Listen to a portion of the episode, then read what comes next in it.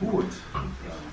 Die Reihen sind gefüllt, wunderbar. Unsere Gäste sind alle da. Dann können wir jetzt anfangen.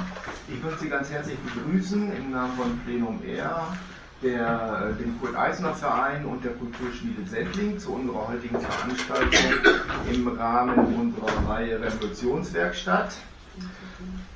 Zum Plenum R vielleicht noch ein paar Worte. Ähm, das Plenum R ist ein Zusammenschluss von mittlerweile sehr vielen Menschen, äh, aus den verschiedensten Bereichen, Kultur, außer Kultur, außer Kunst, außer äh, Wissenschaft, also aus wirklich sämtlichen gesellschaftlichen Bereichen, die man sich so vorstellen kann. Und äh, das Plenum R versteht sie als offene Plattform und unser sag mal, Ziel, unser Ansinnen ist es, dieses Thema Novemberrevolution 1918-19 wieder in die Öffentlichkeit zu bringen, in die öffentliche Diskussion zu bringen, weil wir der Meinung sind, dass das in den letzten Jahren, besser schon Jahrzehnten, also sehr vernachlässigt worden ist. In dem Zusammenhang haben wir unter anderem, und da freue ich mich sehr drüber, dass wir heute den Florian von Brunn hier begrüßen dürfen. Äh, wir haben schon was zur Geschichte der KPD gemacht, von den Anarchisten. Heute haben wir die SPD hier und das finde ich sehr schön. Das kommt unserem Anspruch auch sehr entgegen. Und ähm, Deswegen freue ich mich, dass er da ist und würde eigentlich jetzt auch gar nicht mehr viel erzählen wollen, sondern dem Florian von Grund das Wort geben. Und äh, er moderiert auch, glaube ich, selber die Veranstaltung heute Abend und stellt seine Gäste vor, die ich auch sehr herzlich begrüßen möchte noch einmal. Danke. Ja, schönen guten Abend auch von mir. Ähm, mein Name ist ja schon erwähnt worden, Florian von Brunn. Ich bin seit drei Jahren hier SPD-Landtagsabgeordneter im Münchner Süden, also im Wahlkreis München-Giesing. Und ähm, bin in der Fraktion, um das Ihnen auch zu sagen, für die Themen Umwelt- und Verbraucherschutz zuständig bei uns im, in der SPD-Landtagsfraktion. Ähm, das Thema ist für mich nicht nur von politischer Seite interessant, sondern ist auch deswegen interessant, weil ich selbst neuere Geschichte studiert habe, also mich auch mit diesen Themen auseinandergesetzt habe. Äh, wir haben, wir sind auf die Idee gekommen, die Veranstaltung zu machen. Die Idee kam ursprünglich von der Gabi Duschel von der Sendinger Kulturschmiede, die gesagt hat, ja, wir haben die Revolutionswerkstatt, wollen wir dann nicht auch eine Veranstaltung machen zum Thema die SPD 1918-19? Ähm, ich fand das jetzt aber auch ganz gut, ohne damit schon den Schluss nahelegen zu wollen, dass man bestimmte Lehren aus der spezifisch deutschen Geschichte ziehen kann, über die aktuelle Situation ähm, zu reden, weil wir zumindest was die rechte Bedrohung für die Demokratie angeht, eine ähnliche Situation haben, teilweise ähnlich, oder wir werden vielleicht auch herausarbeiten, ähm, wie ähnlich die Situation ist. Ähm, wir werden vielleicht auch ein bisschen herausarbeiten können, was den Unterschied zwischen den beiden deutschen Demokratien, der Weimarer Republik und der Bundesrepublik Deutschland ausmacht. Ähm, Jetzt fange ich nicht mit der Dame an, sondern historisch korrekt mit dem äh, Dr. Bernhard Grau vom Hauptstaatsarchiv, den ich äh, eingeladen habe, um sozusagen hier die ähm, historische Kompetenz bezüglich 1918-19 zu ja, darzustellen. Ich weiß nicht, Sie stellen sich am besten kurz selber vor. Wir haben gerade geredet.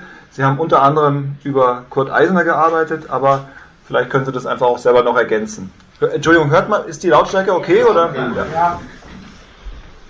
Naja, also von meiner wissenschaftlichen äh, Betätigung her ist vielleicht erwähnenswert, dass ich eben äh, meine Magisterarbeit habe ich über die US Münchner USPD geschrieben und daraus hat sich dann ergeben, dass ich also mich über den mit dem Kurt Eisner auch näher beschäftigt habe. Darüber habe ich dann also, hab, also promoviert und äh, eben auch eine Biografie veröffentlicht.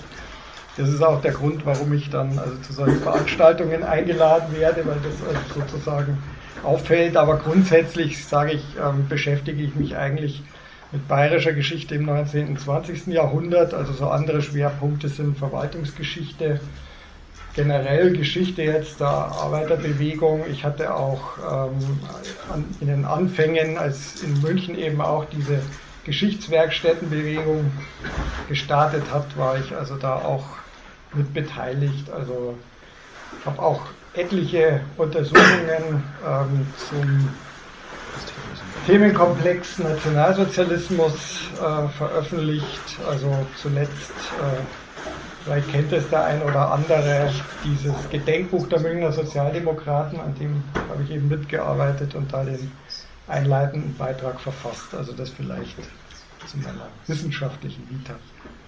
Ansonsten bin ich halt Archivar in der staatlichen Archivverwaltung und habe heute also erfahren, dass ich da zumindest fiktiv seit 25 Jahren arbeite. Ich darf vielleicht noch zu meiner Person ergänzen, das ist aber was, was ich erst seit wenigen Jahren weiß. Ähm, dass äh, ich ein Verwandter der äh, sozialdemokratischen Reichstagsabgeordneten Toni Pfülf bin. Das war, so behauptet zumindest meine Tante, die sich gut auskennt, meine Urgroßtante.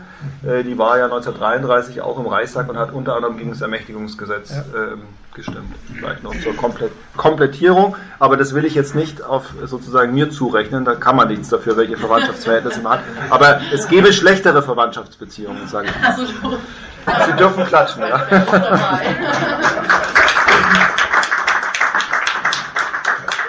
Also ich würde jetzt einfach vorschlagen, dass wir äh, mal sozusagen in die Geschichte einsteigen, ähm, Herr Dr. Grau, und ähm, ja, Sie können sich auch gerne melden ähm, und ihr Fragen stellen, ähm, sich einschalten. Wir müssen halt irgendwie gucken, dass wir das äh, irgendwie vernünftig regeln, aber ich das äh, denke ich wird schon nicht in revolutionäre Verhältnisse ausarten heute Abend.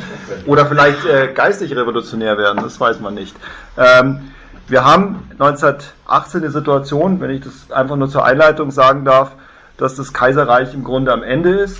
Äh, der Kaiser ist eh am Ende, der ist auch nicht mehr bei den konservativen Eliten anerkannt. Ähm, das Militär ist am Ende, ähm, hat bis ganz kurz vor Schluss sozusagen der Bevölkerung Reich vorgegaukelt, es gäbe noch die Chancen auf einen Siegfrieden mit Annexionen und so weiter.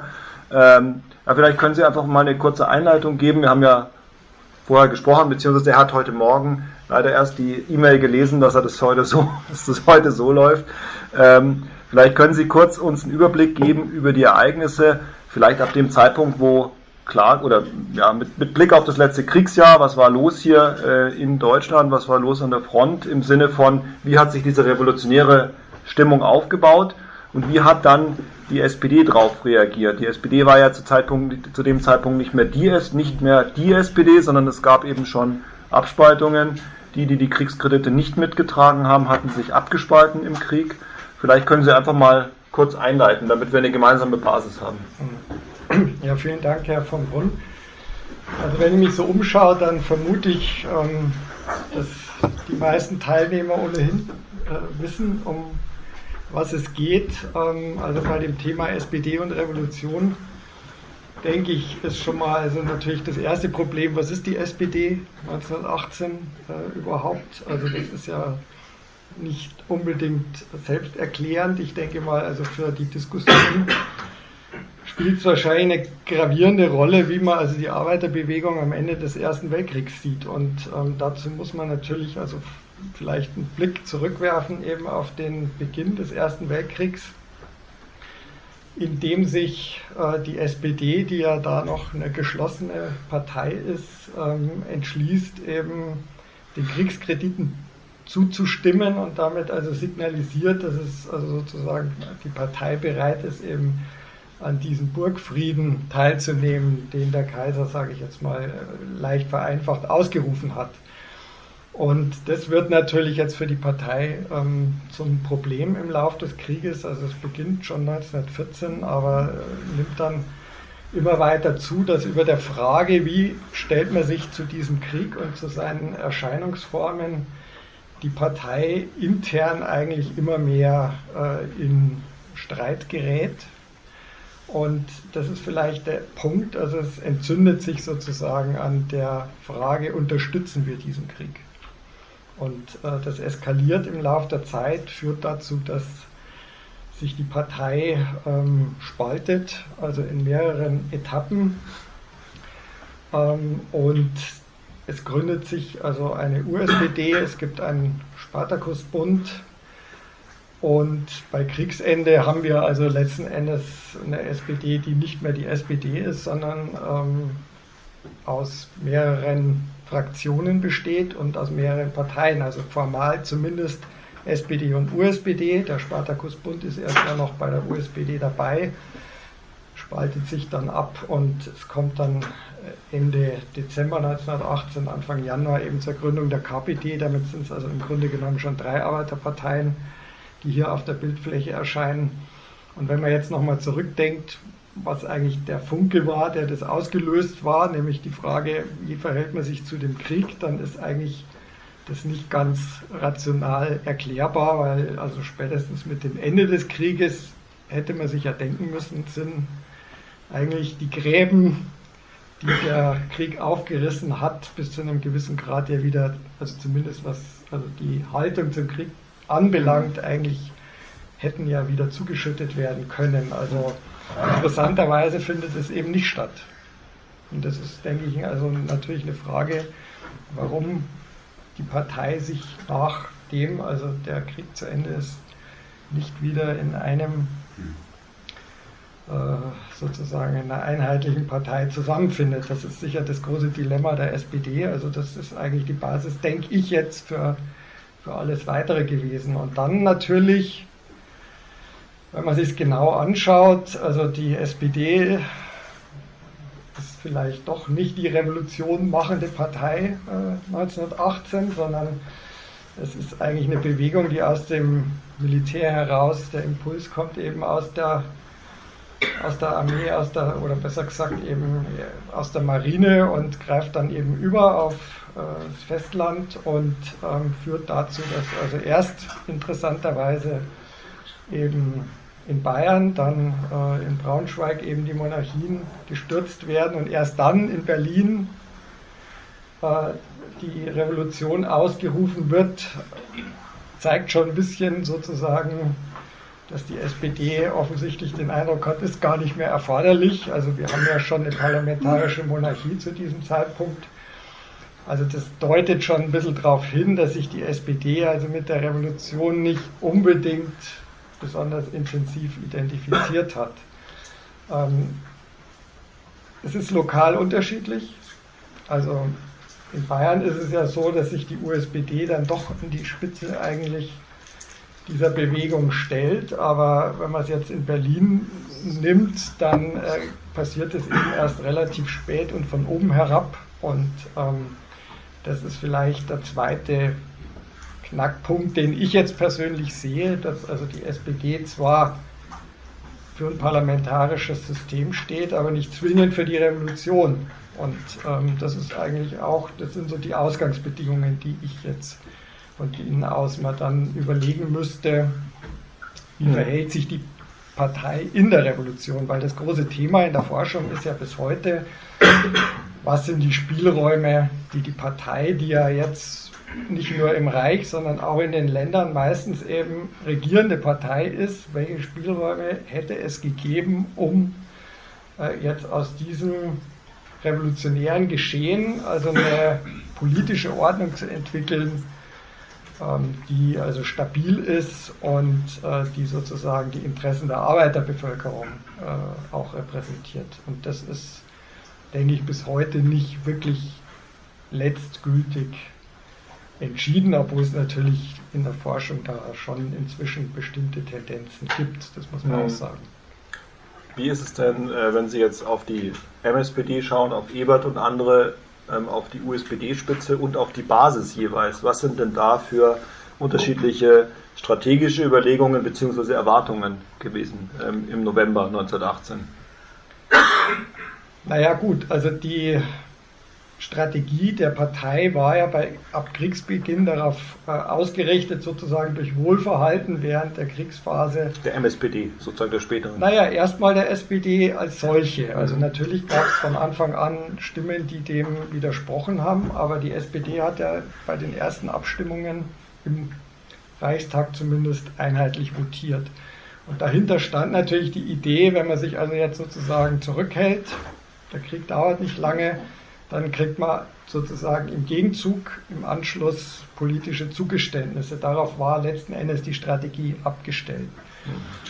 Und die Fraktionen, die sich dann davon distanzieren, ähm, das sind eben die USPD und äh, natürlich auch der Spartakusbund, die mit äh, eigenen Ideen ähm, weitermarschieren. Die MSPD hält aber an dieser Linie irgendwie relativ unbeirrt fest, würde ich jetzt mal so stark vereinfacht, glaube ich, kann man das sagen.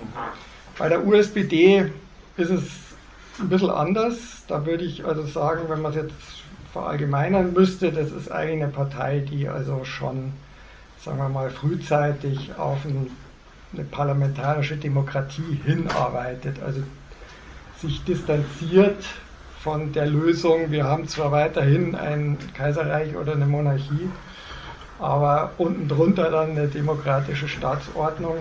Also da geht es schon ein bisschen weiter und der Spartakusbund, klar, der steht natürlich dann tatsächlich, sagen wir mal, eher für so ein Modell, wie man es dann ab 1917 eben in Russland sieht. Aber das ist jetzt natürlich, sagen wir mal, ganz vereinfacht.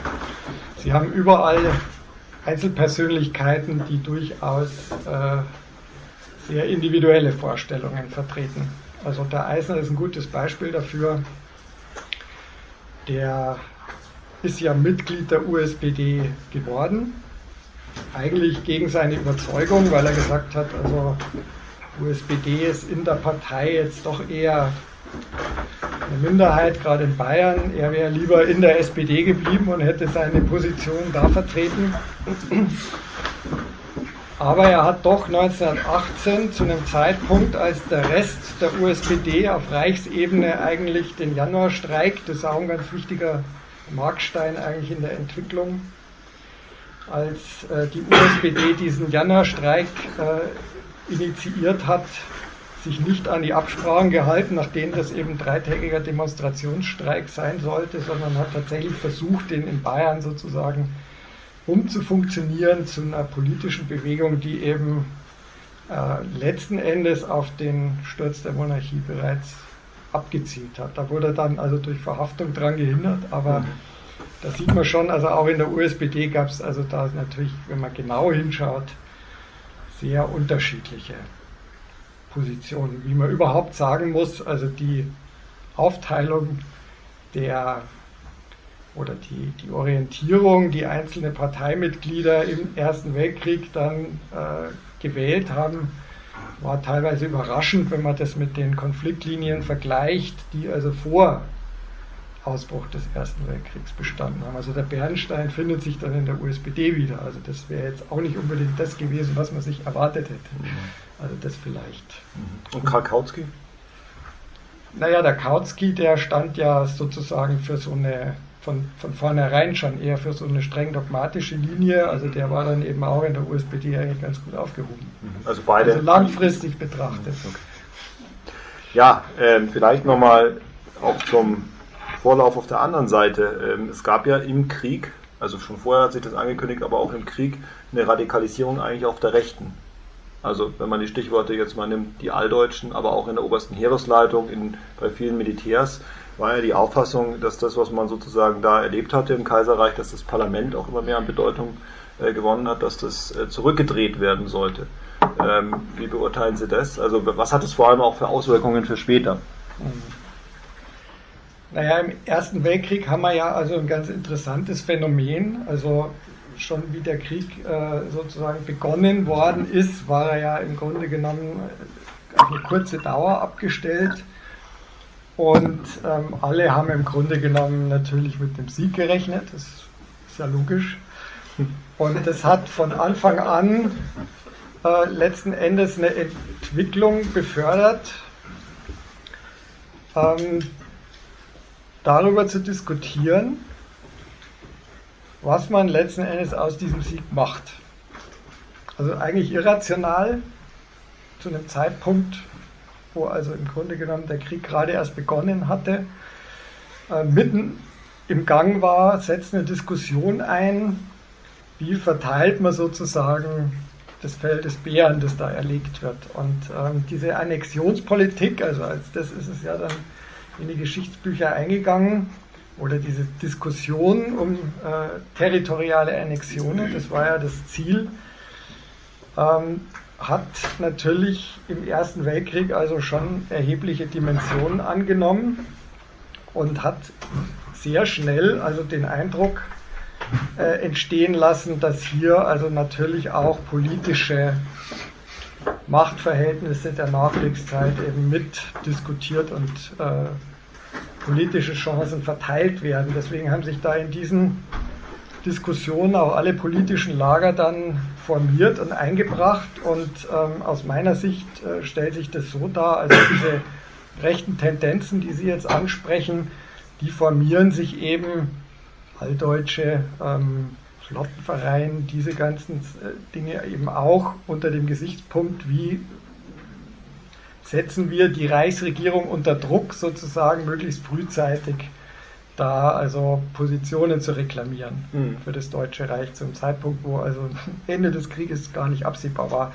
Das hat natürlich das Binnenklima im Land also massiv äh, äh, beeinträchtigt, sage ich jetzt mal, hat also auch die politischen Lager zum Teil gespalten und war natürlich auch eines der ganz großen Probleme für die SPD, weil das ihr natürlich dieses Stillhalten jetzt im Ersten Weltkrieg massiv erschwert hat, dass jetzt da ständig darüber diskutiert wurde, ob Belgien jetzt ähm, sozusagen dem Reich einverleibt wird und ob Bayern dann nicht das Elsass kriegen muss, weil Preußen sonst zu groß wird.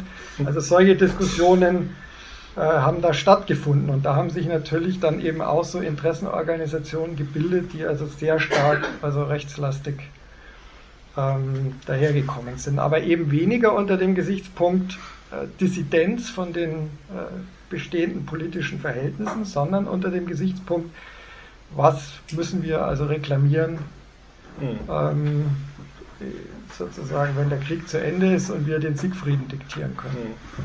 Das hat man jetzt, um, um äh, ein bisschen zu springen, ja dann auch gemacht äh, nach der äh, Revolution in Russland, als äh, sozusagen der russische Staat oder Russland erstmal mit sich selbst beschäftigt war, hat man den Frieden von Brest-Litovsk diktiert und hat dann äh, gemeint in der Situation, wo eigentlich die Macht, die strategischen Verhältnisse schon so waren, dass man den Krieg nicht mehr gewinnen könnte, man könne noch die Entscheidung im Westen herbeiführen.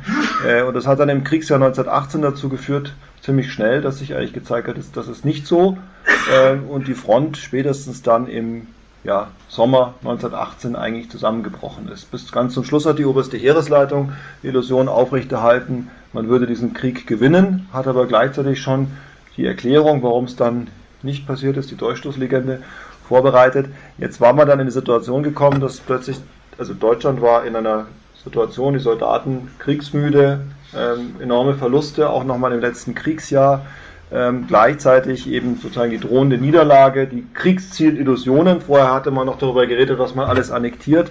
Das hatte sich jetzt alles zerschlagen. Die Versorgungssituation sehr, sehr viel schlechter als im Zweiten Weltkrieg. Leute haben zum Teil gehungert.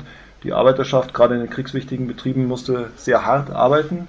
Es gab ja auch schon Streiks vorher. Ähm, und äh, dann äh, eigentlich logisch, dass eine revolutionäre Situation ausbricht. Und jetzt kommen wir wahrscheinlich zu dem Punkt, ähm, der am interessantesten ist für die Diskussion. Äh, die MSPD, also die Mehrheitssozialdemokratie unter Friedrich Ebert, hat ja in einer bestimmten Art und Weise darauf reagiert. Sie hat gesagt, naja, also wir haben jetzt die Situation, äh, wir müssen äh, innerhalb, das waren die Waffenstillstandsbedingungen, innerhalb kurzer Zeit Millionen Soldaten zurück nach Deutschland bringen. Wir müssen demobilisieren, wir haben hier unruhige Verhältnisse, wir haben eine schwierige Versorgungslage. Es gab, glaube ich, auch noch eine europaweite Grippewelle unter anderem, also eine ganz schwierige Situation. Und dann hat man, äh, ist man äh, den Pakt mit den alten Mächten eingegangen. Und das ist, glaube ich, sozusagen der Kernpunkt, auch was das, was die Diskussion heute angeht, welche, Sie haben es ja auch in Ihrer Einleitung angedeutet, welche Möglichkeiten hat es denn damals gegeben? Weil die Reichswehr konnte fortbestehen, war aber sicherlich nicht eine Institution, die die Weimarer Republik gestützt hat. Ähm, die Verwaltung, die Bürokratie, die Justiz konnte fortbestehen, war sicherlich keine, waren sicherlich keine Institutionen, die die Revolution oder auch eine Demokratie gestützt haben. Das Gleiche galt für die ähm, agrarischen Herrschaftsstrukturen in Ostdeutschland, in Ostelbien. Das gleiche galt für die Schwerindustrie, vor allem die Montanindustrie.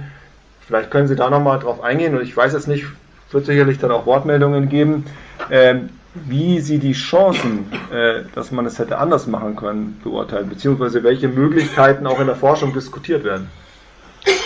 Naja, in der Forschung war ja lange Zeit vor allem die Frage, gab es überhaupt sozusagen Handlungsoptionen? Und das, denke ich, wird heute relativ einhellig mit Ja beantwortet. Die Frage ist halt, was wollte man eigentlich erreichen? Mhm. Also das Problematische an der Diskussion ist, dass sie sehr schnell in ein ideologisches Fahrwasser gerät, weil im Grunde liegen verschiedene Optionen auf dem Tisch.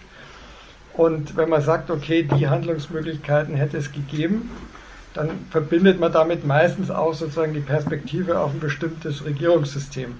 Also sage ich jetzt mal, diejenigen, die also jetzt die klassische SPD-Position vertreten, sehen sozusagen als das Ziel ähm, des politischen Handelns und die Vorgabe, die Zielvorgabe halt eine soziale Demokratie. Die parlamentarische, also parlamentarische Demokratie. Demokratie mit sozialem Anspruch. Mhm. Ähm, diejenigen, die jetzt eher sozusagen die Position der USPD vertreten, die tendieren dazu oder die sagen, hier gab es eine Option, die hätte man auch ergreifen können. Also die USPD hatte schon gewisse Vorstellungen. Die werden immer damit in Verbindung gebracht, hier hätte es eine Rätedemokratie geben können. Und dann gibt es noch sozusagen die Position ganz links außen, so nach dem Motto, dass auf der Agenda hätte eigentlich eine sozialistische Revolution stehen müssen.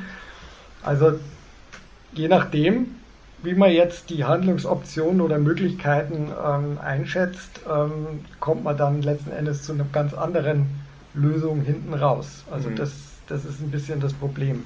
Was man sicher sagen kann, ist, ähm, die SPD, die Mehrheitssozialdemokratie, und das hat ja dazu geführt, dass dann auch die USPD aus der Regierung ausgetreten ist, hat sich, und das ist eigentlich das äh, Interessante, hat sich nicht legitimiert gesehen, allzu weitreichende, ähm, ja, wie soll man sagen, Festlegungen zu treffen, bevor eine Nationalversammlung einberufen worden ist. Also da waren sie einfach zu sehr Demokraten. Also sie haben schon bestimmte Dinge fixiert, das muss man also ganz klar sagen, also die auch nicht mehr zurückgedreht worden sind. Also sie haben im Grunde mit der Festlegung auf eine Nationalversammlung ein parlamentarisches System eigentlich erstmal institutionalisiert und das hatte dann auch über alle Folgeereignisse hinweg hatte das Bestand. Durch die Festlegung auf ein Verhältniswahlsystem haben sie letzten Endes auch schon festgelegt, wie sozusagen gewählt wird. Da hätte es ja genügend andere Möglichkeiten auch gegeben. Aber was halt diskutiert wird, ist, hätte es andere Möglichkeiten gegeben, zum Beispiel durch äh, Ausschaltung eben der bewaffneten Macht ähm, sicherzustellen, dass also nicht, ähm, sage ich jetzt mal, konservative Kräfte in Form einer Gegenrevolution äh, das, was die Errungenschaften jetzt der Revolution wieder in Frage stellen. Also das ist, das ist evident und das tragen die ja auch in den äh, Spitzengremien, im Rat der Volksbeauftragten wird diese Diskussion geführt. In Bayern im Ministerrat, also da fliegen die Fetzen, weil sich SPD und USPD also völlig konträr in bestimmten Positionen eben zeigen. Also man sieht schon, es gab Alternativen. Mhm. Ähm, und äh, die Frage ist halt immer, was wollte man? Es ist ja, sage ich jetzt mal, ehrenwert zu sagen, die Bevölkerung soll selber entscheiden, wie soll sozusagen ihr künftiges äh, Staats-, Verfassungs- und Regierungssystem aussehen. Das kann man ja auch bis zu einem gewissen Grad. Die Frage ist auch, wie weit hatte die SPD überhaupt eine Vorstellung, wie dieses Staatssystem ausschauen sollte. Also man muss ja überlegen, das ist eine Partei, die nie Regierungsverantwortung getragen hatte, die auch nie eigentlich Musterverfassung ausgearbeitet hat, die man jetzt aus der Schublade hätte holen können. Ähm, anders als nach 45, als der Hübner sozusagen Bayern mit seiner Verfassung aus der Schweiz angereist ist und die auf den Tisch gelegt hat. Das waren also völlig andere Verhältnisse. Also das war schon nicht ganz einfach. Das erklärt auch, warum dann letzten Endes bürgerliche Politiker oder Technokraten diese Nachkriegsverfassungen äh, entworfen haben. Mhm. Das waren Fachleute, die also eine Ahnung hatten, wie man eine Verfassung äh, zusammenbastelt. Und es waren eben nicht Parteipolitiker, mhm. die das gemacht haben. Also da, da sieht man schon, also Handlungsspielräume ist ja das eine, aber man muss es dann auch können. Ja, aber das, das aber das ist ja genau der Punkt. Also Sie haben jetzt ja gesagt, äh, man kann es denken von den politischen Systemen, auf die man hinaus will. Also. Räte, parlamentarische Demokratie. Aber man kann es ja vielleicht auch so denken, dass man sagt, ich stelle jetzt mal die These in den Raum, dass die Weimarer Republik, so wie sie konzipiert war als soziale Demokratie, für die damalige Zeit eine sehr, sehr fortschrittliche, wahrscheinlich einer der fortschrittlichsten äh, Staatsgebilde waren. Ähm, ich sage jetzt nur mal das Beispiel Frauenwahlrecht war ja in anderen Demokratien Europas noch lange nicht gang und gäbe, in Frankreich und England später. Ja? Ähm, oder der zweite Punkt, auch der bismarckische Sozialstaat ist ja ausgebaut worden durch die Arbeitslosenversicherung, durch andere Maßgaben. Die Verfassung war eigentlich, kann man sagen, sehr modern ja, und sehr mutig. Äh, und dann ist die Frage ja die Frage, hätte die SPD, also nicht meine jetzt die MSPD, was anderes machen können, um das spätere Scheitern ja, positiv zu beeinflussen. Im Sinne von, musste man mit dem Reichswehr einen Pakt eingehen. Äh, und dann sind wir an der ganz schmerzhaften Stelle, musste man die Reichswehr zur Hilfe rufen, um linke Aufstände niederzuschlagen, äh, wenn vielleicht auf der rechten Seite die größere Gefahr und von den alten Eliten die größere Gefahr treute. Sie haben auch schon äh, gesagt zu Recht, ähm, es gab keine Regierungserfahrung. Äh, aber war denn überhaupt, wurde denn überhaupt nachgedacht, wie man sowas machen kann, dass man sich in so einer Situation durchsetzt und auch demokratische Macht im Sinne dieser Weimarer Verfassung dauerhaft sichert? Indem man eben die alten, also die alten Eliten in ihrer Vormachtstellung ähm, ja, äh, ablöst. Äh, Hans-Ulrich Wähler schreibt in seiner Gesellschaftsgeschichte, im Grunde hätte man eine Volksarmee aufbauen müssen. Also das, das, sind seine Thesen, die er da diskutiert. Man hätte äh, dafür sorgen müssen, dass äh, eine moderne, aus der Revolution oder aus der Arbeiterbewegung hervorgegangene Bürokratie aufgebaut wird. Man hätte die Macht in Ostelbien der Großgrundbesitzer und der Lobbys dort brechen müssen. Und man hätte vielleicht auch in der Montanindustrie, in der Schwerindustrie Vergesellschaftungen durchführen müssen. Das war offensichtlich ja dann auch die Erwartung. Es gab ja auch Aufstände bei der Arbeiterschaft später, weil sie ähm, ihre Erwartungen nicht erfüllt sahen. Ähm, wäre das aus Ihrer Sicht was, wo man sagt, äh, dann hätte die Wahlrepublik mehr Erfolgsaussichten gehabt? ich stelle also, eine gemeine Frage an Historiker, weil. Ähm, da, bin ich, da bin ich jetzt natürlich vorsichtig, weil also die Revolution sozusagen vom Ende der Weimarer Republik aus zu diskutieren und ein Scheitern dieser Republik ist natürlich hochproblematisch. Vor allen Dingen, es ist in der Tat so, dass man also bei den Voraussetzungen, äh, die die Weimarer Republik hat natürlich eine Reihe von Belastungen mitgebracht, die man aber auch nicht so ohne weiteres äh, aus der Welt hätte schaffen können. Also natürlich war es eine Belastung, dass das ein Produkt des Weltkriegs war. Das ist natürlich, jetzt sage ich mal, für also politische Rechte war das sozusagen, also die haben ja versucht sozusagen die Republik mit diesen, mit dieser Vergangenheit, also erstens mal Revolution wurde als illegitim hingestellt. Also die Entstehung wurde sozusagen also immer mit diesem Durchstoß äh, in Verbindung gebracht. Also das hatte natürlich so eine gewisse Problematik. Umgekehrt muss man natürlich sagen, also es war im Grunde genommen eine Verfassung, die hätte auch funktionieren können. Also dass die Nationalsozialisten an die Macht gekommen sind, also kein Mensch wird sagen können, eine andere Verfassung hätte das verhindert. Das ist das kann man Eine nicht. andere Verfasstheit der Gesellschaft, ja, Gesellschaft und Wirtschaft? Natürlich, es gab ja auch Ansätze. Es gab eine, in München zum Beispiel eine republikanische Schutztruppe, also ansatzweise im Umfeld der Räte ähm, sind da schon Strukturen entstanden, die jetzt sage ich mal ähm, dem ein bisschen hätten entgegenwirken können. Also dieser, dieser Kontinuität, die wir ja immer so stark feststellen und äh, bis zu einem gewissen Grad auch als negativ sehen. Ähm, das ist aber in den, sage ich jetzt auch mal, in diesen äh, Aufständen und äh, Räte politischen Experimenten ein bisschen untergegangen. Das muss mhm. man also ganz klar sagen. Also denke schon, dass man den Befund ziehen kann, dass also die extreme Linke äh, die Position war nicht mehrheitsfähig. Also in dem Maße, in dem man versucht hat, sowas dann mit Gewalt durchzusetzen, ähm, hat man natürlich eigentlich einer, sagen wir mal jetzt, einer Normalisierung der Verhältnisse entgegengearbeitet und auch dazu beigetragen, dass die alten Mächte wieder auf der Bildfläche erschienen sind. Also wenn man sich das Beispiel München mit der Räterepublik anschaut, es hat ja nicht geklappt, das sozusagen mit einer republikanischen Schutztruppe diese Räterepublik auszuhebeln. Erst dann sind sozusagen äh, Reichswehr und Freikorps ins Spiel gekommen und das hatte natürlich für Bayern fatale Folgen. Also das ist völlig unbestreitbar. Das hat dann im Grunde genommen den Impuls gegeben für die Gegenrevolution, die dann letzten Endes, kann man sagen, bis 23 bis zum Marsch auf die Feldherrnhalle, also in Bayern, also ganz massiv äh, und einen durchschlagenden Erfolg eigentlich hat und dann auch langfristig letzten Endes mit dazu führt, dass gerade hier, also die Nationalsozialisten, also ihre ersten Erfolge halt feiern konnten.